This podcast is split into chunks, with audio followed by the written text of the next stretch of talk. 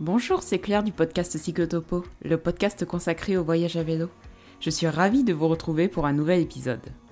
Cette semaine, Tiffen partage avec nous son expérience de voyageuse à vélo. En 2017, Tiffen est partie seule pendant 7 mois pour un tour d'Europe à vélo. Après plus de 11 000 km, elle décide de poursuivre son voyage en Afrique. Accompagnée cette fois-ci de Martin, son partenaire, elle traversera l'Afrique de l'Ouest, du Maroc à la Guinée-Bissau. Ils partiront ensuite à l'est du continent pour pédaler du Kenya à la Namibie. Peut-être connaissez-vous déjà Tiffen grâce à son livre Little Miss Pedals. C'est l'occasion de revenir ensemble sur l'aventure de l'écriture de ce livre, retraçant son périple de 20 000 km à la découverte de l'Europe et de l'Afrique. Je vous souhaite une excellente écoute. Bonjour Tiffen. Bonjour. Je suis ravie de t'accueillir sur Cyclotopo. Est-ce que tu pourrais te présenter pour nos auditeurs? Où vis-tu? Que fais-tu dans la vie? Et depuis quand voyages-tu à vélo? Alors, euh, je m'appelle Tiffaine, j'ai 26 ans, j'ai fait des études d'éducatrice spécialisée. Et après mes études, euh, je suis partie à l'étranger. Et depuis, euh, j'alterne boulot et voyage. Et donc actuellement, je suis en France. Covid oblige, mais j'aurais aimé être à l'étranger. Une de mes toutes premières questions généralement, c'est comment as-tu découvert le voyage à vélo et qu'est-ce qui t'a donné envie de, te lancer dans, un premier voyage? Alors, euh, donc moi, c'était après mes études. Du coup, je suis partie un an en Australie. Euh, c'était, euh, c'était pour moi le bon moment en fait de partir et d'avoir une expérience un peu plus euh, de longue durée à l'étranger et c'était euh, aussi le en fait j'avais pas envie de m'installer dans une euh, dans une vie classique de carrière de CDI etc donc je suis partie en Australie je suis restée quelques mois à Melbourne j'ai travaillé pour faire des économies et, en fait c'est là-bas je suis tombée sur sur le post Facebook d'un gars qui, qui avait fait l'Australie à vélo euh, et, j'avais jamais entendu parler de ça et je me suis dit mais, mais c'est fou. Et, euh, en fait, souvent les gens en Australie voyagent avec un van ou euh, de, façon plus classique. Il y a quand même beaucoup de backpackers en Australie. Et en fait, moi j'avais envie d'un truc un peu différent. Et en fait, quand j'ai vu ça, bah, j'ai commencé à faire des, des petites recherches. Et, et, donc je me suis lancée. bon, j'avais d'autres projets avant, donc j'ai fait ça pendant, pendant un, mois, un mois et demi en Australie. Et, euh, et puis, euh, puis vraiment, j'ai bah, adoré. C'est vrai que c'était assez. Euh, il y avait des moments où c'était un peu toujours la même chose, les paysages, etc. Mais ça n'enlevait pas la, liberté et, le, voilà, de voyager différemment hors des sentiers battus. Et, et, en fait, ensuite, je suis allée en Nouvelle-Zélande, j'ai pris l'avion avec mon vélo. Et là-bas, c'était c'était vraiment horrible pour moi parce que j'étais pas du tout prête euh, physiquement. En fait, c'est assez euh, vallonné quand même, la Nouvelle-Zélande. Euh, il pleuvait presque tous les jours. Et en fait, au bout de deux semaines, je me suis dit non, mais ça sert à rien de, voilà, de, me torturer pour rien. j'ai que deux mois en Nouvelle-Zélande, j'ai envie de profiter, donc j'ai tout revendu. Et mais du coup, j'étais un peu frustrée de me dire bon bah voilà, je suis restée sur cet échec.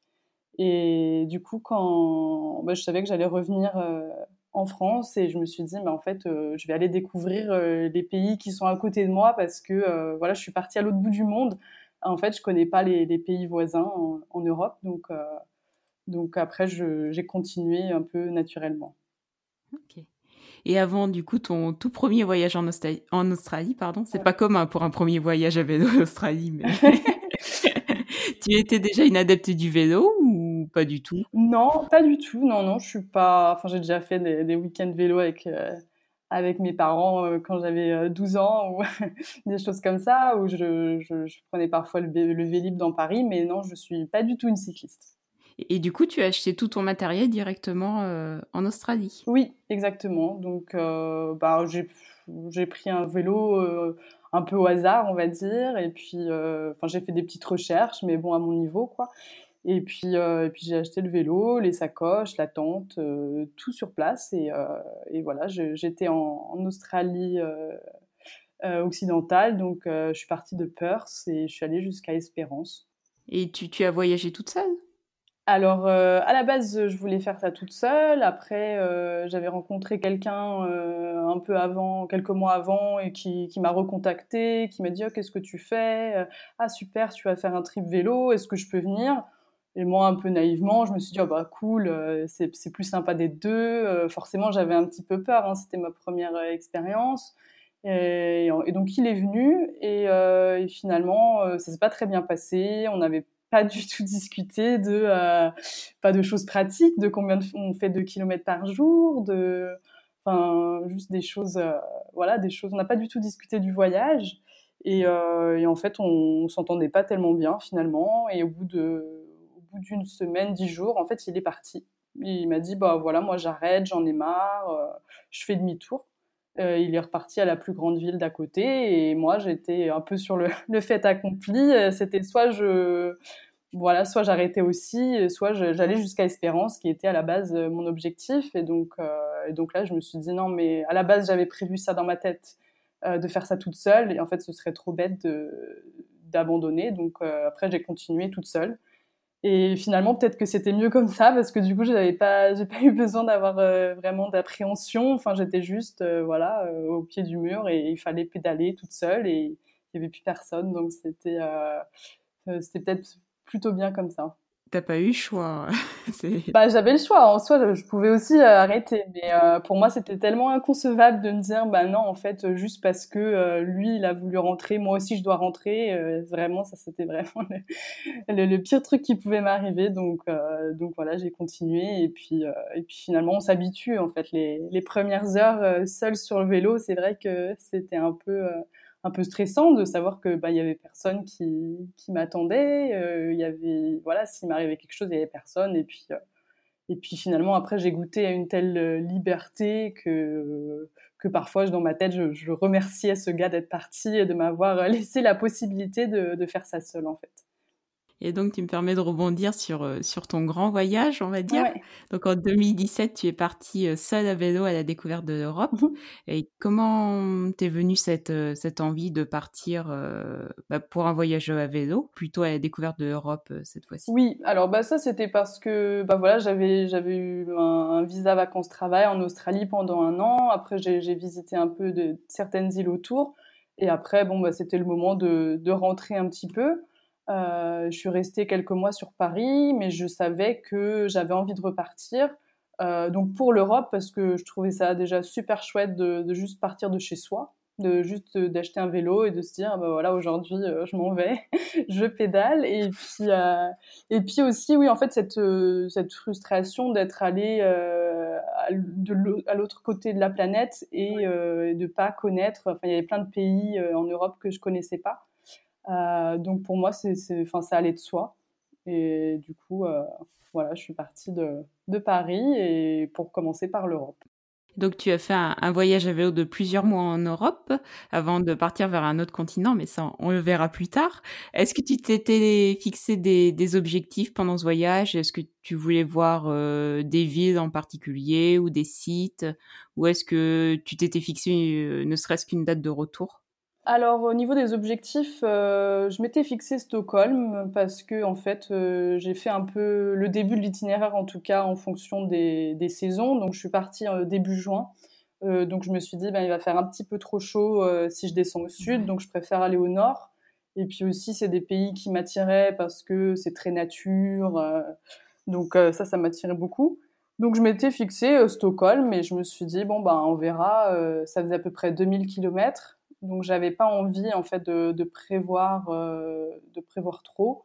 Donc euh, je savais je savais pas en fait si ça allait me plaire euh, plus qu'un mois ou deux.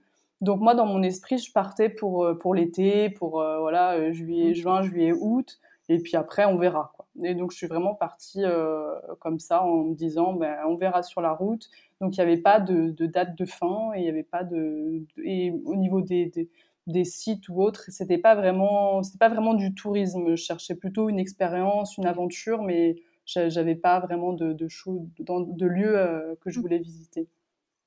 Ok. Et tu me dis que tu avais préparé ton itinéraire. Est-ce que tu savais globalement par où passer? Est-ce que tu suivais une Eurovélo ou est-ce que finalement ça s'est plus fait euh, par d'autres d'autres routes, on va dire?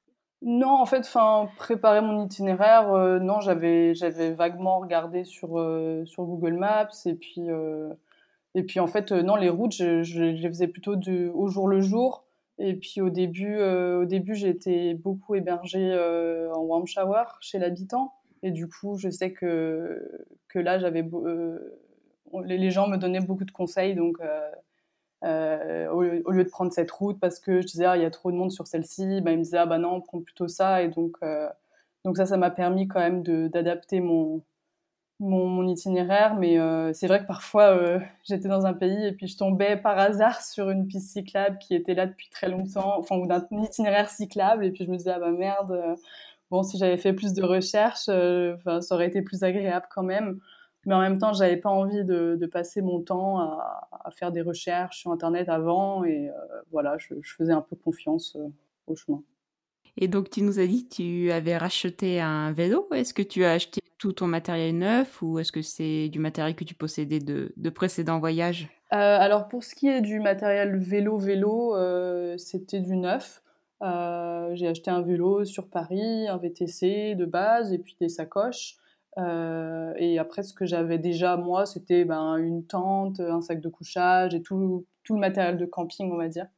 Euh, mais tout ce qui était centré vélo, en fait, euh, ben, je l'avais revendu en Nouvelle-Zélande parce que bah, c'était très compliqué hein, de prendre l'avion avec, mm. avec tout ça. Et puis, j'avais pas de, de, de point d'accroche ou laisser pendant, pendant les deux mois où j'étais en Nouvelle-Zélande. Donc, bon, c'était beaucoup plus simple. Donc, j'ai racheté, j'ai racheté neuf.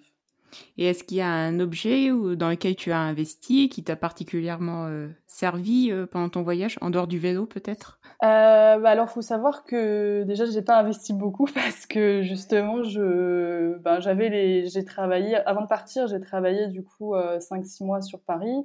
Et donc j'avais ces économies-là pour voyager. Et je me suis dit, bah en fait, tout l'argent que, que, je dépense dans l'équipement, bah, c'est de l'argent que j'ai en moins pour euh, finalement pour voyager.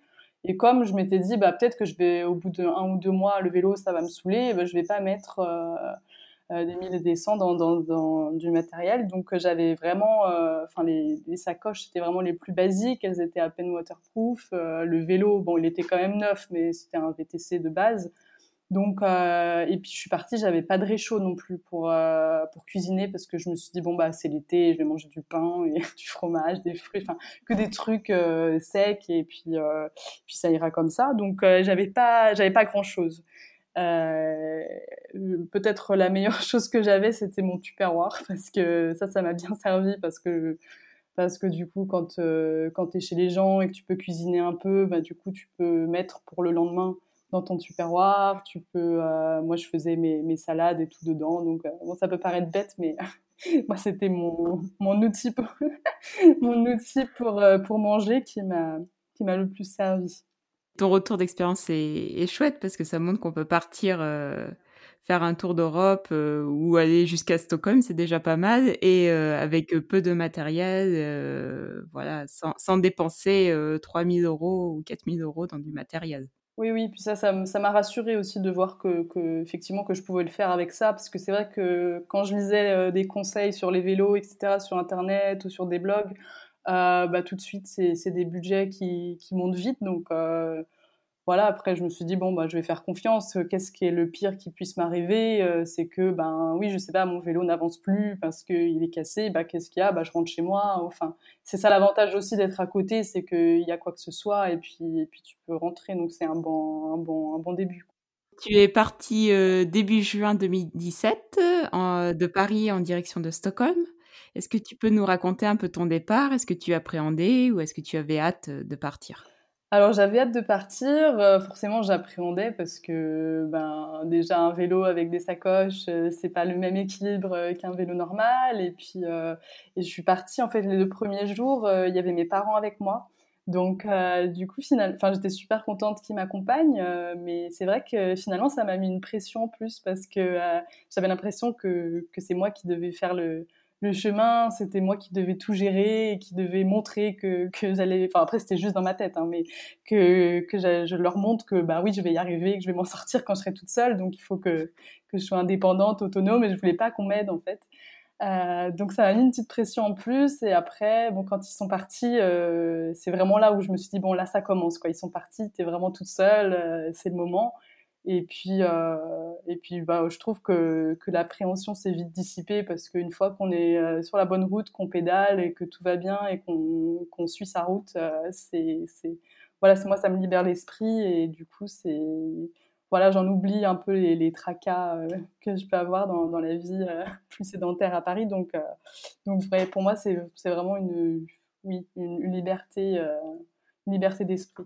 Et justement, comment se sont passés tes, premiers jours de voyage? Est-ce que le rêve correspondait à la réalité ou c'était comme en Nouvelle-Zélande, euh, il y a des petites choses qui t'ont surprise? Oui, euh, non, j'ai beaucoup aimé le début. Euh, ce que, j'appréhendais beaucoup, c'était de, bah, bivouaquer seul. C'est vrai que je l'avais fait en Australie, mais en fait, en Australie, je m'étais habituée. et en fait, là où j'étais, il y avait vraiment personne. Donc, donc j'avais pas peur parce que, bah, en fait, il y avait personne. Donc, donc en fait là en Europe, euh, je trouvais que ça avait l'air d'être très peuplé et qu'il y a toujours une maison quelque part et des gens qui te voient camper ou, ou autre. Donc euh, les premiers soirs, enfin la première semaine, ben, j'avais des, euh, des gens qui m'accueillaient de, warm shower tous les soirs. Et, je me suis rendu compte en fait que bah, ça m'allait pas parce que bah, en fait tous les soirs je, je, racontais la même histoire et puis euh, il faut quand même, euh, bien sûr, on est hébergé gratuitement, mais en retour, bah, il faut donner de soi, il faut, il faut faire la discussion. Et euh, parfois, on a pédalé, ouais, on a pédalé 90-100 bornes la journée et on est fatigué. Et, et, du coup, je me suis dit, au bout d'un moment, je me suis dit, non, bah, stop, Tiffany, là, il faut, faut prendre son courage à deux mains, il faut, il faut camper parce que c'était un peu l'objectif que je m'étais fixé, c'était d'essayer de ne pas payer d'hébergement parce que c'est vrai que il y a assez de, assez de solidarité, je pense, euh, pour que je sois hébergée par les gens ou que je puisse mettre ma tente euh, quelque part. Donc, euh, donc au bout d'une semaine, je me suis dit, bon, bah, là, il, faut camper. Et puis, ça, ça s'est très bien passé. Et du coup, ça me. Oui, ça m'a un peu libérée aussi parce que voilà, le, soir, bah, je pouvais faire ce que je voulais, je pouvais me coucher à l'heure que je voulais, c'est-à-dire très tôt. Et, et voilà. Bah, c'est vrai que si tu étais hébergé tous les soirs, ça te privait un peu de ta liberté. Enfin, je suppose que tu prévenais les gens euh, quelques, un ou deux jours à l'avance, et c'est vrai que ça te mettait des distances à parcourir euh, tous les jours. Euh. Oui, aussi. Oui, oui, c'est vrai que le, le, plaisir de pouvoir s'arrêter où tu veux, quand tu veux, c'est aussi différent. Et puis, ah, s'il pleut et que tu as envie de rester deux jours à un endroit, et eh ben, tu restes. Et, ouais, ça, ça, ça t'enlève une certaine liberté. Après, je, je, je veux pas que ça ça sonne aussi euh, enfin que ça sonne négativement parce que finalement enfin j'ai rencontré des gens extraordinaires et je, suis ravie mais euh, je pense que c'est bien d'avoir un peu un, compromis entre les deux donc tu as pédalé jusqu'à Stockholm et après tu as décidé de continuer jusqu'à Helsinki est-ce que tu peux nous, nous, présenter un peu ton, ton, itinéraire dans le nord de l'Europe? Oui, alors euh, bah déjà j'avais un petit peu en tête euh, Helsinki. je m'étais dit, bon, si j'aime bien jusqu'à Stockholm et que j'ai vraiment envie de continuer, j'irai peut-être jusqu'à Helsinki. Euh, je m'étais dit, j'avais vu qu'il y avait un ferry qui pouvait, qui pouvait joindre la Suède et la Finlande si c'était trop long. Mais en fait, bon, j'en ai pas eu besoin. Donc en fait, j'ai remonté toute la côte suédoise. Euh, pour passer en Finlande, donc euh, tout autour de la, mer Baltique. Et, euh, vraiment, j'ai adoré les, pays nordiques parce que, bah oui, comme je disais, c'est très nature. en plus, ils ont comme, comme principe que la nature est un peu à tout le monde et que tu peux bivouaquer en fait en toute légalité euh, avec euh, bon il y a quelques conditions mais du coup euh, parfois j'étais à côté d'un lac je mettais ma tente et puis puis il y avait des suédois qui passaient qui allaient leur prendre leur, bain de minuit voilà qui allaient se baigner en fait et qui passaient qui me disaient bonjour et, et c'est vrai que enfin par exemple en, je sais pas en France c'est pas toujours légal et puis les gens sont pas autant habitués en fait. Donc quand on te voit bivouaquer à la bord euh, aux abords d'une ville ou d'un village, euh, on va dire que c'est un peu mal vu, que les gens euh, se disent oh, c'est quoi cette vagabonde qui est ici Alors que j'ai trouvé pour moi en tout cas qu'en Suède et en Finlande c'était beaucoup plus voilà beaucoup plus accepté, donc c'était très agréable. Et donc j'ai adoré tous ces grands espaces verts et c'était vraiment ouais j'ai beaucoup aimé. Tu n'as pas eu trop froid même en été? Non, ça va, mais il faisait pas chaud. Hein. Moi, je, justement, c'est pour ça que je rigolais quand je disais que les Suédois, ils allaient pour leur bain de minuit parce que moi, je me suis baignée une fois dans un lac parce que j'avais pas pris de douche depuis quelques jours. Donc, je sentais que c'était euh, important et vital. Mais euh, eux, ils y allaient pour le plaisir. Donc, euh, mais effectivement, l'eau n'était pas chaude du tout. Et, mais c'est vrai que les nuits sont, sont fraîches. Mais bon, j'avais quand même un, un, sac de couchage relativement bon. Et, et voilà. Puis, c'était très agréable d'avoir des des, journées très longues. Parce que le soleil du coup était là jusqu'à jusqu'à 23 heures. Donc tu euh, t'as pas besoin d'être avec ta petite euh, ta petite lampe frontale et, euh, et, le, et le matin galérer à tout remettre. Donc c'était ouais c'était super chouette. Et donc après tu as décidé de partir vers le sud de l'Europe en direction de la Grèce? Bah oui ouais. Pourquoi donc?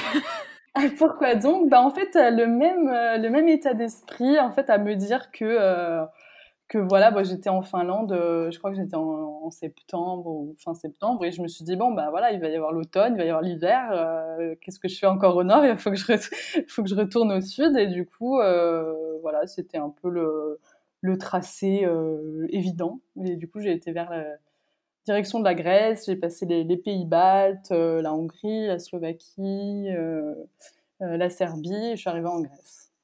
Est-ce qu'il y a un pays qui t'a particulièrement plu? Euh, pendant, pendant cette traversée de l'Europe euh, du nord au sud? Euh, Ouais, j'ai beaucoup aimé la Serbie parce que c'était, ben, c'était pour moi c'était le, premier pays des Balkans dans lequel j'allais. Et, c'est vrai que j'ai trouvé ça un peu différent parce que c'est vrai qu'il y a quand même pas mal de, pays qui peuvent plus ou moins se ressembler. Euh, en Europe et euh, j'ai trouvé ça un peu différent et j'ai trouvé euh, les gens tellement généreux, tellement chaleureux que vraiment c'était la première fois que, je me faisais inviter pour boire un thé dans un village. Après quelqu'un me dit salut ça va? Et tu veux venir boire le thé? Et j'étais là ah ouais je, je pensais pas que ça existait encore des, gens comme ça et, vraiment que des gens bienveillants et, et donc j'ai ouais c'était ça m'a ça m'a beaucoup touchée. Oui, je suis d'accord avec toi. On a aussi pédalé en, Serbie euh, à l'été 2019 et c'est vrai qu'on a, on a beaucoup aimé euh, ce pays. On n'avait pas d'attente parce qu'on connaissait pas du tout, mais c'est vrai que c'est, c'est un chouette pays en tout cas. Oui, oui. Après, j'ai, j'ai, trouvé que les autres pays des Balkans étaient tout aussi euh, chaleureux finalement, mais pour moi, c'était le premier pays, la première expérience, donc c'est celle-là que, que je retiens le plus. Et c'est vrai que je te rejoins quand tu dis que c'est assez dépaysant euh, d'arriver en Serbie et que beaucoup de pays européens euh, bah, se ressemblent, mais en, soi c'est normal. Mais je sais pas, en Serbie, on a peut-être un peu plus l'impression de sortir de notre zone de confort quand on voyage euh, en Europe en tout cas. Et donc après, tu ne t'es pas arrêté en Grèce, tu as poursuivi? qui s'est passé, c'est qu'en Grèce, euh, bah, je savais pas tellement. Euh, honnêtement, je savais pas tellement où aller. J'avais déjà, euh, j'avais déjà dans la tête d'aller en Afrique, qu'on pourra parler après. Mais voilà. Et en fait, il y avait mes grands-parents et ma famille qui allaient passer Noël, parce que bon là, on était du coup en novembre, en novembre, et donc Noël arrivait, et donc tout le monde m'a dit, mais pourquoi est-ce que tu viens pas dans le sud de la France, c'est là où sont mes grands-parents, pour passer Noël avec nous moi, j'aurais dit, bah oui, mais bon, euh, vous êtes rigolo, mais bon, je suis en Grèce, c'est pas à côté quand même. Euh, ils me disaient, ah oui, mais bon, avec tous les kilomètres que tu as fait, euh, tu peux bien faire ça, etc. Puis finalement, je me suis dit, c'est vrai que la côte adriatique, ce sera un bon climat parce que même en décembre, il fait relativement doux. et comme au vu de l'équipement que j'avais, qui était assez simple et qui était plus pour l'été, je me suis dit bon bah effectivement la côte adriatique ce sera un bon ce sera un bon une bonne route euh, et, c'est pour ça que j'ai dû m'arrêter ensuite en Italie, euh, un peu dans le. Parce qu'une fois que j'ai quitté la côte, euh, il faisait bien trop froid. Et un jour où, bah, il, y avait un brouillard, il avait un peu neigé. Et en fait, il y avait du brouillard, mais toute la journée. Et je me suis arrêtée à une station-service et le gars, il m'a dit Ah non, mais oui, c'est normal, oh, ça va être comme ça pendant quelques jours et tout. Et donc là, j'ai dit Bon, bah, allez, je, je, prends un train et puis je vais dans le sud de la France. Et parce que là, c'était voilà, c'était trop limite euh, avec les vêtements que j'avais. Tu t'es acheté des vêtements euh, plus chauds au fur et à mesure de ta route ou c'était finalement les mêmes vêtements que tu avais euh, entre l'été et, l'hiver en, Italie? Non, c'était les mêmes. C'était les mêmes. C'est pour ça que ça passait plus. Bah, bien sûr, j'avais quand même un, pull et une petite, une petite veste pour le soir parce qu'effectivement, dans les pays nordiques, même en été, t'en as besoin. Donc euh, voilà, mais c'est pour ça que tant que j'étais sur la côte avec un, climat un peu clément, ça passait, mais après en Italie, euh, c'était fini. Quoi. Et donc, tu passes les fêtes de Noël en France, exactement. Et après, tu décides de repartir pour un nouveau voyage ou la suite de ton voyage vers l'Afrique? Euh, est-ce que tu peux nous en dire un peu plus? Qu'est-ce qui t'a poussé à poursuivre le voyage Qu'est-ce qui t'a attiré vers, l'Afrique? Bah Déjà, euh, pour deux raisons, enfin ou trois. La première, c'est que, bah, comme je l'ai dit, l'équipement euh, n'allait plus me suffire. Donc, je me suis dit, bah, en fait, l'Europe en hiver à vélo, avec mon équipement, ça va pas être possible. Donc, il va falloir que je trouve un autre continent, une autre destination. Euh, j'avais pas envie de prendre d'avion, donc euh, c'était soit l'Asie qui est directement euh, accessible, sauf que ben il y a quand même des pays où il fait froid en hiver avant d'arriver plutôt en Asie du Sud-Est, donc c'était pas possible. L'Afrique, j'avais déjà été avec mes parents quand j'étais petite et, voilà, je, pense que c'est le, continent qui m'attire le plus. Et, et l'autre raison, c'est que bah, j'avais envie de j'avais envie de continuer et j'avais envie de dépaysement. C'est vrai qu'après euh, après sept mois en Europe, euh, bon bah voilà, j'avais j'avais fait le tour. Euh, c'est vrai qu'il y a une certaine identité commune et, vraiment j'avais besoin un peu de cet exotisme et j'avais donc j'ai décidé de, de prendre le, le ferry de Sète dans le sud de la France pour aller à Tanger au Maroc. D'accord.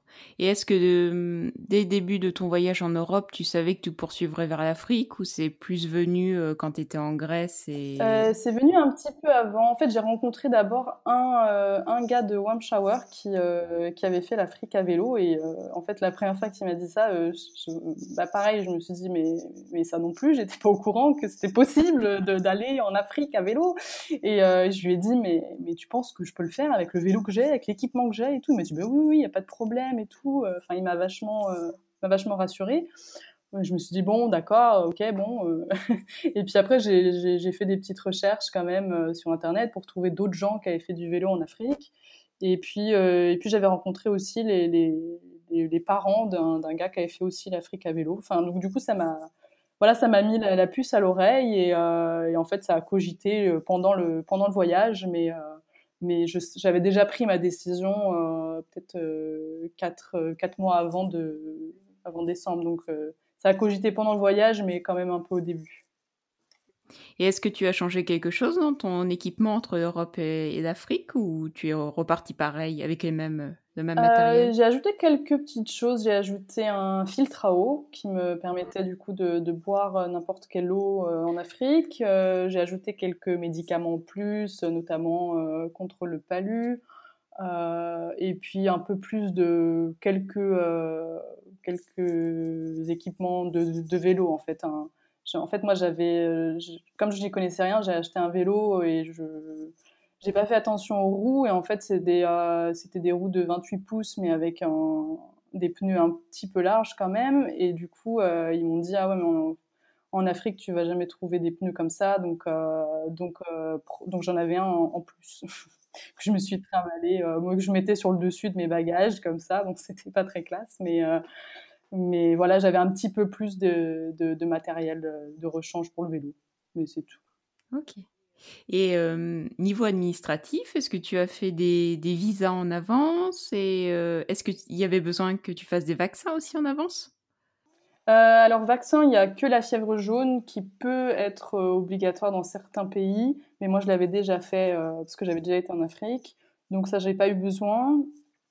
J'ai dû faire un autre vaccin, un rappel, je sais plus lequel.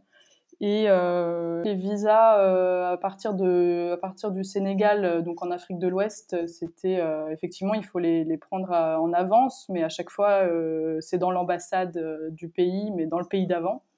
Donc, euh, donc j'avais noté les adresses des ambassades, euh, comment les trouver, etc. Donc j'avais fait quelques recherches. Mais pour les premiers pays, donc qui étaient euh, Maroc, Mauritanie, Sénégal, il y a Maroc et Sénégal, il n'y avait pas de visa, et Mauritanie, c'était à la frontière. C'est très récent, mais c'est à la frontière maintenant, donc c'était très facile. Donc il y avait que pour la, la Guinée-Bissau où on a pris le visa au Sénégal. Bon, bah, tu me permets de rebondir sur la première partie de ton voyage. Donc, euh, tu es parti euh, du coup de Tanger au Maroc. Exactement. Tu as décidé de voyager avec Martin. Euh, est-ce que vous vous connaissiez avant ou est-ce que vous vous êtes rencontrés à Tanger Alors, donc déjà, pour, je n'ai pas vraiment décidé de voyager avec Martin. En fait, ce qui s'est passé, c'est que ben, quand, je, quand l'idée a commencé à, à, émerger en Europe, ben, forcément, j'en ai parlé autour de moi. Et, voilà, notamment mes parents qui n'étaient pas très rassurés que je parte en Afrique toute seule. Et voilà, il y a, quand même pas mal de personnes dans mon, mon entourage qui m'ont dit non mais Tiffaine, voilà, toute seule en Afrique à vélo, non quoi. Donc euh, c'est vrai que ça m'a ça m'a mis, enfin ça m'a un peu refroidi. Euh, le, le, gars de Warm Shower que j'avais rencontré, il m'a dit mais euh, tu verras, tout le monde va te dire ne, ne va pas en Afrique, c'est dangereux, mais surtout ne les écoute pas. Donc j'avais un peu en fait voilà deux discours, mais mais du coup j'avais pas envie de voilà de me sentir responsable si j'allais toute seule et qu'il m'arrivait quelque chose. Et puis c'est vrai qu'après sept mois, je me suis dit bon, bah, allez, on peut, on peut tenter l'expérience avec quelqu'un d'autre. Donc c'était un peu le compromis. C'était un peu ok, bon, tu, vas en Afrique, mais euh, tu vas avec quelqu'un. Euh, du coup, non, on était en contact avec Martin euh, deux mois avant, seulement par message. on s'est rencontrés sur un forum Warm Shower où justement on avait le même projet, c'est-à-dire en tout cas d'aller de dans un premier temps du, Maroc au Sénégal, de traverser le Sahara. Donc on était sur ce forum, on échangeait des informations, euh, enfin d'autres personnes nous donnaient des informations sur euh, comment ça se passait la traversée. Euh, et, donc du coup on a été après en contact en message privé et on a décidé de se rejoindre à Tanger et, de bah, d'essayer. Après on n'avait pas de pas de contrat écrit, donc si ça se passait mal, bah, chacun pouvait prendre sa route. Et donc euh, ça, ça me rassurait un petit peu parce que c'est vrai que moi j'étais restée sur cette mauvaise expérience euh, en Australie où ça s'était mal passé euh, avec l'autre personne. mais c'est vrai que là au moins on en avait discuté. En fait sur le papier ça avait l'air de, de, plutôt bien coller parce que lui il avait aussi pédalé pendant six mois en Europe. tout seul, donc il, il, faisait aussi beaucoup de bivouac. Enfin, c'était vraiment déjà la même façon de voyager. Donc, donc là-dessus, ça devait plus ou moins coller. Et après coup, euh, maintenant que, que, tu as fait ton voyage, est-ce que c'était fondé euh, des propos euh, sur le fait de, de, ne pas traverser l'Afrique seule pour une femme? Non, non, non. Moi, moi, j'ai trouvé que c'était bien d'avoir quelqu'un pour au niveau, au niveau culturel, parce que c'est vrai qu'il y a l'Afrique, ça reste l'Afrique, et il y, a, il y, a, vraiment un décalage culturel qui est quand même très fort. Et, et, je pense que, enfin, moi, j'aurais pu me sentir peut-être un peu isolée, parce que c'est vrai que on dort dans les villages, etc. Mais parfois la communication est difficile parce que bah, il y a la barrière de la langue et puis parce que bah, on n'a pas du tout les mêmes préoccupations de vie. Donc c'est vrai que c'était vraiment bien de pouvoir échanger le soir avec quelqu'un euh, avec qui euh, on se comprend, avec qui on vient de vivre la même journée, euh, etc. Après au niveau de la sécurité, je trouve pas ça, je trouve pas ça déraisonnable de, traverser l'Afrique seule. Après nous on avait choisi nos pays quand même aussi en fonction de la situation. Mais ça, que tu sois seul, pas seul, euh, voilà, il y a des pays où euh, la situation politique elle est mauvaise et qu'il faut éviter. Et voilà, mais ça change pas le, fait que tu sois seul ou non, quoi. Au début, vous êtes parti euh, vers le Sahara pour le traverser. Il ne devait pas y avoir grand monde. non, non, on était pendant pendant trois semaines dans le Sahara. Bon, après c'est c'est quand même une, une route goudronnée. Il hein. faut savoir, il y a quand même des, des camions qui passent parce qu'il y a le euh, les transports de marchandises entre, bah, entre le Maghreb et l'Afrique subsaharienne. Donc il y a quand même des choses, hein, c'est pas le, le, désert pur et dur, mais euh, mais il n'y a pas grand-chose. et comment vous faisiez pour les ravitaillements en eau et en nourriture? Euh, Alors là, on avait trouvé un blog de Free Willy, il s'appelle, et, et, vraiment lui, il avait tout détaillé, c'est-à-dire à quel kilomètre qu'est-ce qu'il y avait en fait. Donc, euh, soit une station-service, soit un petit village avec éventuellement de l'eau. Euh, là, il y a une petite, euh, une petite épicerie, donc avec tout qui était détaillé. Et du coup, on savait les moments où il fallait qu'on prenne de l'eau pour plutôt pour deux jours que, que, que pour une demi-journée. Donc, on avait anticipé avec avec ce fichier-là qui était vraiment un fichier un peu sauveur. Mais finalement, c'était pas si compliqué parce que comme il y a une route, il y a quand même les stations-service, service, il y a quand même euh, quelques, euh, quelques villages. Et donc, euh, finalement. Et puis aussi, il faut le dire, c'était, l'hiver. Donc là, on était en janvier et, donc il fait pas des, chaleurs à crever. Donc, on ne boit pas non plus des litres d'eau Et donc le soir, vous, vous bivouaquiez dans, dans le désert? Oui, euh, enfin dans le désert. Non, pas vraiment, pardon, parce qu'en fait, euh, en fait, dans le désert, mais quand même à côté de quelque chose qu'il faut savoir que, que, que ce soit du côté euh, marocain ou mauritanien, euh, en fait, c'est pas pas vraiment autorisé de camper où tu veux. Euh, bah, il y a eu des petits problèmes de sécurité, euh, bon, il y a quelques années. Et du coup, ils sont très à cheval. Ils veulent vraiment que les touristes se sentent en sécurité et soient en sécurité. Euh, du coup, ils mettent la pression. En fait, tu des checkpoints euh, avec les gendarmes chaque jour. Et ils te demandent euh, où est-ce que tu vas dormir ce soir? Et ils te disent ah, non, non, non, il faut pas dormir tout seul. Donc, donc tu dors soit à côté d'eux, soit, soit dans un petit village, soit dans une station-service. Et, une fois, par exemple, on s'est arrêté à un, petit village et, on a dit est-ce qu'on peut camper là? Et Le gars nous a dit pas de problème. Et, et tout de suite, il il nous a fait appeler la police pour qu'on les prévienne qu'on dormait là. Quoi. Donc c'est vraiment, euh, ils te suivent euh, à la trace. Quoi. Ok, je sais. Ouais, c'est assez particulier. Au début, on était un peu, euh, bah, on était un peu réticents. On avait envie de, de, bivouaquer où on avait envie, et puis finalement, c'est aussi ultra confortable de savoir que que bah voilà, hop, il y, y, a des gendarmes et hop, on peut soit bivouaquer à côté d'eux, soit eux nous disent dans combien de temps il y a quelque chose dans combien de kilomètres et du coup on peut faire le choix à ce moment-là quoi. c'était. C'est un peu comme Warm Shower. Oui c'est ça.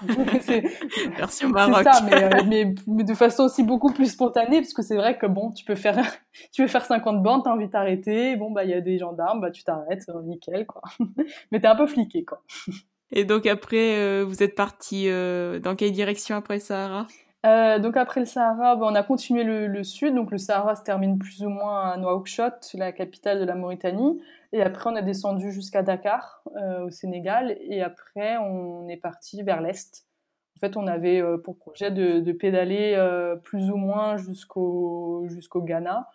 Et en fait, ce qui s'est passé, c'est que Martin, il, il, en avait marre. Il a fait un peu une, il a trouvé le Sahara absolument génial. Et après, il est arrivé au Sénégal et et voilà, il n'a pas tellement aimé. Euh, il avait un peu, euh, oui, je sais pas, il avait envie de, rentrer chez lui. Et du coup, il me disait, ah, mais est-ce qu'on n'irait pas euh, plutôt en Asie? Est-ce qu'on n'irait pas plutôt en Europe? Enfin, voilà, il voulait changer de destination. On voulait quand même continuer ensemble. Et, puis, du coup, le compromis, c'était l'Afrique de l'Est. Parce que lui, ben, il en avait toujours rêvé. C'est vrai qu'il y a le côté vie sauvage. Euh, les éléphants, les girafes, tout ça, qu'il n'y a pas en Afrique de l'Ouest. Et du coup, euh, et puis quand on est arrivé aussi au Sénégal, Guinée-Bissau, il faisait super chaud. Et du coup, euh, alors qu'à l'Est, c'était plutôt la, la, fin de la saison des pluies, donc des, températures, des températures un peu plus abordables, disons. Du coup, on a, voilà, on a fait un, une petite boucle par la Guinée, on est revenu à Dakar et on a pris un avion pour, pour le Kenya. Et après, du Kenya, vous êtes descendu euh, jusqu'en Namibie Oui, exactement. Ouais. D'accord. Ça. Et euh, du coup, tu nous parlais d'Afrique de l'Ouest et d'Afrique de l'Est. Quel est... Quels sont pour toi les plus grands contrastes entre ces deux parties du, du continent? Euh, bah Alors déjà, la première, comme je disais, c'est les, les, animaux. Et c'est vrai que c'est quand même assez incroyable. Surtout quand tu viens d'un pays comme la France où il n'y a pas toute cette euh, vie sauvage, euh, enfin, de voir tous ces animaux depuis ton vélo, c'est vraiment, ça a quand même mis euh, un peu une autre dimension au voyage.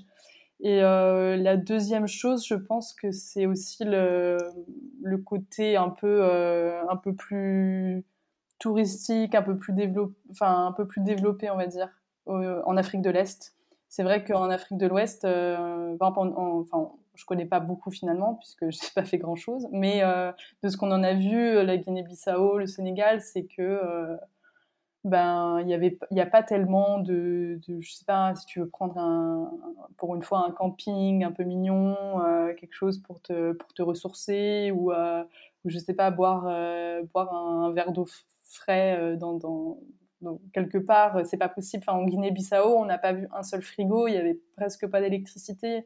Donc, euh, c'était des conditions qui étaient très difficiles. Et, euh, et alors que, bah voilà, au Kenya, c'est un peu plus, euh, c'est un peu plus développé touristiquement. Et finalement, c'est, voilà, bon, ça n'a rien à voir avec l'Asie du Sud-Est ou autres endroits dans le monde, mais, mais du coup, c'est, c'est quand même assez agréable parfois. Donc, c'est plus facile de voyager, oui. peut-être, oui. ouais, en Afrique de ouais, l'Est. Exactement.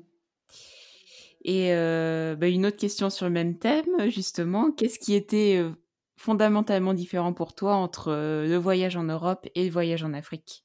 Hormis paysage, évidemment. Ouais, ben franchement, c'est, je dirais les gens. C'est, c'est vrai que c'est vrai que l'Europe, euh, j'ai pas envie de d'en parler de façon négative parce que j'ai rencontré des, des gens euh, incroyables et c'est vrai qu'on se dit souvent que ben les gens, c'est un peu euh, terrain privé, rester dehors, etc. en, Europe, mais mais en fait, en Afrique, c'est juste la générosité, l'hospitalité, euh, elle, est, elle est genre dix fois plus en fait. Il y a vraiment cet esprit de communauté en Afrique, c'est si, si tu es seul, c'est que tu es malheureux. Donc, euh, tout le monde va t'entourer, tout le monde va être avec toi tout le temps. Euh. alors, parfois, c'est un peu fatigant parce que ben, voilà, tu as passé une journée à pédaler, tu es fatigué, tu pas envie qu'il y ait 20 personnes qui te regardent monter ta tente. Mais euh, souvent, c'est drôle. Et, et puis, et puis c'est vrai que encore maintenant, dans les campagnes, c'est vrai qu'ils ont quand même pas grand-chose. Euh, et, malgré tout, ils vont essayer de donner tout ce qu'ils ont. C'est-à-dire, euh, tu arrives dans un village, euh, tu viens proposer ta tente, ils vont tout de suite te demander si tu as besoin d'eau pour te, pour te laver, alors que des fois, il faut faire la queue pour le puits, en fait. C'est encore, c'est encore une réalité qu'il y a. Et, et en fait, ouais, cette générosité, générosité qui était vraiment, vraiment touchante, en fait. Et ça, c'est pour moi la plus grosse différence, quoi.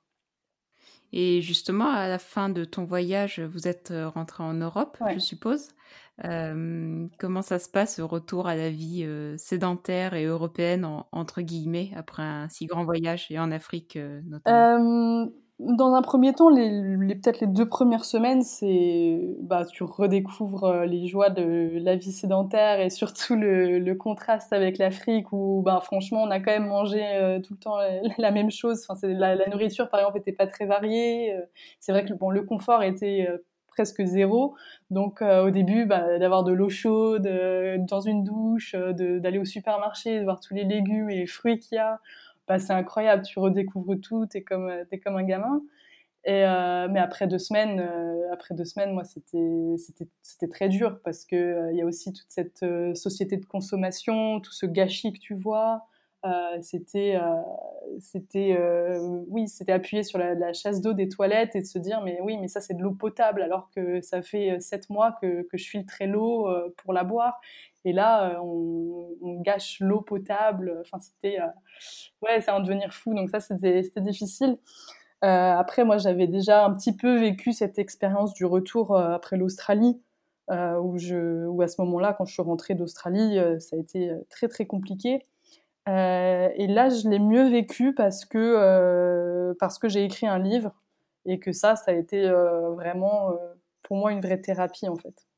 Donc tu as, des, tu as démarré l'écriture du livre euh, juste après être rentré Exactement. En fait, euh, j'avais pendant mon voyage, euh, j'avais un journal de bord, mais pas du tout dans l'optique d'écrire un livre. C'est juste que c'est vrai qu'en voyage, il se passe tellement de choses et que comme on est en itinérance, on est... Bah, on bouge tous les jours, donc si tu me demandes ce que j'ai fait il y a dix jours, ou où j'étais il y a dix jours, bah, des fois je sais plus. Donc pour moi c'était un peu naturel d'écrire. Donc je me forçais tous les soirs à écrire au moins euh, le nombre de kilomètres que j'avais parcouru, euh, d'où j'étais partie le matin, où j'étais arrivée, et quelques lignes sur euh, ce qui s'était passé dans la journée. Et, après le projet d'écriture, il est, arrivé. Ben, voilà, il y a des gens qui ont un peu planté une graine pendant mon voyage, qui m'ont dit ah mais tu dois avoir des milliers d'histoires à raconter, pourquoi t'écris pas un livre? Et puis c'est vrai que pendant le voyage, j'avais pas du tout envie d'écrire parce que j'avais envie de profiter. Mais après, quand je suis rentrée, ben, ça allait de soi parce que euh, j'avais envie de prendre du recul, j'avais envie de, de, de, me dire que c'était pas seulement un rêve ce que j'ai vécu et qu'en fait c'est vraiment vrai. Et puis, euh, et puis aussi, comment est-ce qu'on raconte juste à, juste à ses parents ou à ses amis, comment est-ce qu'on raconte un voyage de, de, 14 mois à vélo? Enfin, ça me paraissait juste euh, pas possible de le raconter comme ça en deux minutes. Donc, euh, donc je me suis dit, bah oui, juste, juste au moins pour mon entourage et pour moi-même, ça va être, enfin, c'est l'expérience qu'il faut vivre maintenant. Et, du coup, bah, je l'ai fait avec, euh, à l'aide de mon journal de bord, des photos, et j'ai commencé quand je suis rentrée. Et, euh, voilà, ça m'a pris euh, plus d'un an, mais, mais j'en suis très contente. Est-ce que tu savais que ton livre serait publié ou finalement, est-ce que tu l'as auto-édité ou est-ce que quelqu'un t'a démarché? Non, je l'ai auto-édité, ouais. Je n'avais pas prévu, j'avais pas vraiment envie de chercher une maison d'édition. Euh, à la base, c'était vraiment faire ce travail pour moi, pour mon entourage, et aussi pour, euh, pour remercier les gens qui m'avaient accueilli.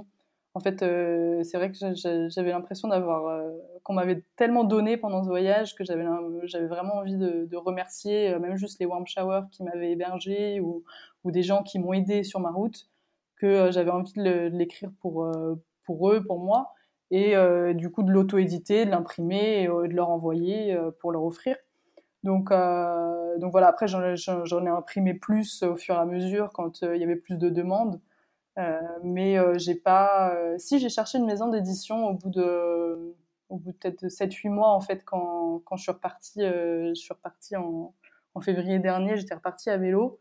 Et du coup, je me suis dit, bah, en fait, là, je vais plus pouvoir m'occuper du livre parce que euh, bah, c'est quand même des stocks, hein, donc je vais pas me balader avec, euh, avec des sacoches en plus euh, bourrées de livres et les envoyer par la poste. Donc, c'était pas, c'était pas jouable. Donc là, je me suis dit, bah, là, ça me. Enfin, ce serait bien d'avoir une maison d'édition qui s'occupe de ça, mais, mais malheureusement, j'ai peu de réponses positives, donc j'ai continué mon affaire toute seule. Et donc, j'ai vu sur ton blog Dreams and Tracks que tu partages aussi avec Martin, je oui, crois. Oui, c'est ça. Euh, que tu voyages aussi à pied. Mmh et tu as notamment réalisé la Grande Traversée des Alpes en 2019. Euh, qu'est-ce que la rando t'apporte en plus euh, du voyage à vélo? Alors déjà, je vais nuancer un peu parce que voyager à pied, oui, j'ai fait pas mal de, j'ai fait quelques randos. on a fait une rando aussi de Chabonnier à Zermatt avec Martin pendant 12 jours, mais c'est quand même des petits, c'est quand même des petits voyages, on va dire. Euh, mais c'est vrai que bah, moi, la rando, ça me permet déjà d'accéder à des lieux euh, qui ne sont pas accessibles en vélo. Euh, bah, c'est vrai que bah, j'aime beaucoup la montagne parce que je trouve ça vraiment ressourçant. C'est un peu, enfin voilà, passer dix jours en montagne en rando, j'ai l'impression d'être partie pendant trois mois en fait. Donc, là-dessus, c'est vraiment le, ouais, vraiment parfait quand t'as pas un temps, un temps illimité et que tu veux quand même prendre ta dose d'aventure. Euh, après, le, la traversée des Alpes, elle s'est faite parce que, euh, bah, à cause du Covid, en fait. Parce qu'on avait, on avait le projet de, de, repartir en vélo avec Martin, et donc ça s'est pas fait. donc, en fait, j'étais en France, euh, j'étais un peu désemparée. Et euh, je me suis dit, bon, bah, repartons en montagne. Et donc, donc c'est comme ça que j'ai fait cette traversée. après, je pense pas que, voilà, ça, ça m'avait, ça m'a pris un mois, mais je pense que plus j'aurais du mal parce que euh, je pense pas que je pourrais faire 14 mois à pied comme j'ai fait en vélo parce que c'est vrai que le fait de porter ses affaires déjà ça change beaucoup. Parce que mon dos il en souffre beaucoup mon accord à vélo euh, mes fesses en souffrent mais c'est différent. Et euh, et du coup euh, et puis aussi c'est très très reculé. C'est vrai qu'en montagne je suis plus amenée à porter de la nourriture pendant pendant six jours qu'à vélo. C'est assez rare hein, finalement de porter de la nourriture plus de deux trois jours. Donc donc c'est quand même pas le. Ouais, c'est plus isolé, mais euh, c'est un truc complètement différent, mais que, bah, que j'aime beaucoup aussi. Et donc on va revenir sur le projet de voyage que tu avais en 2020 avec Martin. Vous aviez décidé de partir vers l'Asie. C'est ça. Euh, mais je crois que vous avez quand même débuté euh, votre voyage avant le Oui, exactement. On est, on est parti fin février et et on avait projet d'aller, enfin, on espérait pouvoir aller jusqu'en Thaïlande parce que mon frère habite là-bas. Donc, euh, on s'est dit, bah voilà. Et puis, en même temps, on avait envie de, de découvrir l'Asie centrale, notamment, et puis surtout la, la Turquie, l'Iran, etc. Et euh, donc, on est parti fin février. Et euh, ben voilà, au bout de trois semaines, on était en Hongrie. Et voilà, moi, ça a été très difficile parce que moi, je suis, quand je suis à vélo, je suis assez déconnectée. Euh, je n'ai pas Internet sur mon portable, donc je regarde pas tellement les news. Euh, donc ça a été difficile parce que Martin, il essayait de, ben, de m'alarmer sur la situation et moi je disais non mais tranquille, tout va bien, ça va bien se passer. Euh, enfin voilà, j'étais un peu naïve à ce moment-là et et puis après, bah, ça nous est tombé dessus. En fait, euh, on est rentré euh, à l'annonce de, la fermeture des frontières. Euh, voilà, l'Allemagne, parce que Martin est allemand, et, la France a annoncé la fermeture de leurs frontières. Du coup, on s'est dit, bah là, c'est plus possible. en fait, si, si, eux, ils ferment leurs frontières aussi, c'est que c'est que c'est grave. on avait aussi, on avait peur de pas pouvoir revenir ensemble comme lui il est allemand et moi je suis française, on avait peur que, je sais pas comment, à ce moment-là, on savait pas tellement c'était quoi les, règles des frontières, etc. Mais on avait peur que qu'on puisse pas être ensemble. Donc voilà, on a pris un, billet d'avion à 10h le matin pour 17h le soir. Et euh, malheureusement, un avion parce que euh, bah, les, les, bus, euh, ils étaient annulés. Les trains, on pouvait encore les réserver, mais il y avait un gros warning. donc, et en fait, on avait quand même deux frontières à passer. Parce qu'il y avait l'Autriche et l'Allemagne, parce qu'on voulait aller en Allemagne. Et du coup, on s'est dit, bah, c'est trop risqué de prendre le train, tant pis, on prend l'avion. Donc, du coup, on a dû laisser nos, vélos en Hongrie, chez la Warm Shower, chez qui on était. Euh, ça, c'était difficile de se dire euh, on laisse les vélos derrière, mais euh, en même temps, on, avait encore l'espoir à ce moment-là de, de, se dire bon ben voilà, on rentre, on laisse passer le truc, dans un mois c'est fini, on reprend un transport pour revenir, on récupère nos vélos et on continue notre itinéraire qui était prévu. Donc bien sûr tout ça ne s'est pas du tout passé comme prévu, voilà, comme toujours en voyage, mais là c'est vraiment un gros gros imprévu. Et du coup, euh, bah, du coup, on est resté euh, trois, trois, mois euh, confinés en Allemagne, chez les parents de Martin. Et ensuite, euh, heureusement, on a pu en été euh, venir récupérer les vélos. Ça, c'était notre, notre plus gros souci aussi, c'était de les récupérer, parce que bon, ils étaient au fin fond dans un garage, donc on n'était pas très serein. Et voilà, on est revenu moitié vélo, moitié transport en Allemagne. Voilà. Mais depuis, on n'est pas reparti. On va, on va continuer sur une note un petit peu plus optimiste quand même. Est-ce que vous avez justement des futurs projets de voyage euh, dans les mois à venir ou dans les années à venir? Oui, bah alors normalement, euh, normalement début avril. C'est pas trop prématuré, mais, euh, mais en fait, on, par contre, on a laissé tomber l'idée d'aller en Thaïlande. Donc, on a juste, là, on a juste envie de, voilà, de, de repartir un peu à l'aventure, de reprendre son vélo, de, de redécouvrir un peu, un peu la vie quoi qu'on a laissé tomber depuis euh, quelques mois à cause de ce Covid. Donc, euh, donc en avril, euh, on repart et puis on commence par l'Europe et voilà, on fera des pays qu'on n'a pas fait. De toute façon, on n'a jamais tout fait, donc même si on repasse par des endroits où on a déjà été, ce sera quand même une expérience différente. Et puis, et puis bah, du coup, on se laisse, on se laisse la possibilité de, d'aller en Asie si c'est ouvert, d'aller en Afrique, euh, de prendre un avion pour aller en Amérique. Enfin, on se laisse juste euh, la possibilité de, prendre ce qui vient et ce qui est ouvert. Et puis, euh, et puis voilà. Quoi. Et enfin, j'aurais une toute dernière question. Quels conseils souhaiterais-tu donner à des personnes qui souhaitent se lancer dans un premier voyage à vélo? Juste lancez-vous, c'est possible. C'est c'est pas. c'est vrai que moi je fais souvent la différence entre entre être cycliste et être voyageur à vélo parce que moi je suis pas du tout une cycliste, hein. je, je, je, m'y connais pas du tout, enfin maintenant un peu plus quand même heureusement, mais je m'y connais pas du tout en mécanique. Euh, c'est vrai que pour la petite histoire, euh, la première fois que j'ai eu une crevaison en Europe, parce qu'en fait en, en, en Australie j'en ai pas eu, donc c'était pour, j'ai voilà, voyagé un mois et demi, euh, j'avais un vélo neuf, et euh, donc, j'avais pas fait encore l'expérience de la crevaison. Et en Europe, quand j'ai eu ma première crevaison, bah, je me suis rendu compte que je n'avais pas la, clé à molette pour enlever la roue. Parce que parce qu'en fait, en, Australie, j'avais un vélo où ça s'enlevait à la main, en fait, la roue. Et je me pensais que tous les vélos étaient comme ça. en fait, je n'avais pas du tout checké. Enfin, c'était des trucs bêtes, mais c'est juste une anecdote pour montrer que, bah voilà, j'étais pas du tout préparée euh, du côté mécanique et que je suis partie vraiment avec euh, l'équipement de, base, avec aucune connaissance. Et euh, c'est vrai que finalement, j'ai quand même fini par euh, parcourir 20 000 km pendant 14 mois. Et, en fait, si je m'étais arrêtée à ce que les gens disent, et ah bah non, t'es folle, oh bah non, c'est pas possible, ah bah quand même, tu vas pas faire prendre des cours de vélo pour, pour connaître un peu la mécanique. Bah, si j'avais un peu écouté euh, tout ça et que je m'étais écouté aussi moi-même, qui, qui, me dit, enfin avec toutes les barrières qu'on se met soi-même, bah, je serais jamais partie et j'aurais jamais euh, vu euh, que, que, je suis capable de le faire et que, que j'aime ça. Et finalement, je pense que bah il n'y a pas grand-chose à, regretter. En fait, c'est quoi le, pire qui puisse t'arriver si tu, pars à vélo et que, euh, et que ça se passe mal, ben, au moins tu auras essayé, tu rentres chez toi et puis, euh, et puis voilà, enfin, tu seras quand même fier de, de l'expérience. Donc euh, je pense que le plus dur c'est de se lancer et une fois que tu es parti, ben, c'est bon, quoi, ça roule. Bah, merci beaucoup Tiffaine pour ce très bon conseil et puis pour toute ton expérience. Je t'avais découvert via ton film que tu as mis sur YouTube sur ton voyage en Europe et en Afrique, sur Italy Pedaz. Et euh, j'étais ravie de pouvoir discuter avec toi ce soir et de pouvoir en apprendre plus sur tes voyages. Donc merci beaucoup. Bah, avec grand plaisir, j'étais ravie de, de, partager mon expérience. Euh, merci beaucoup pour l'invitation.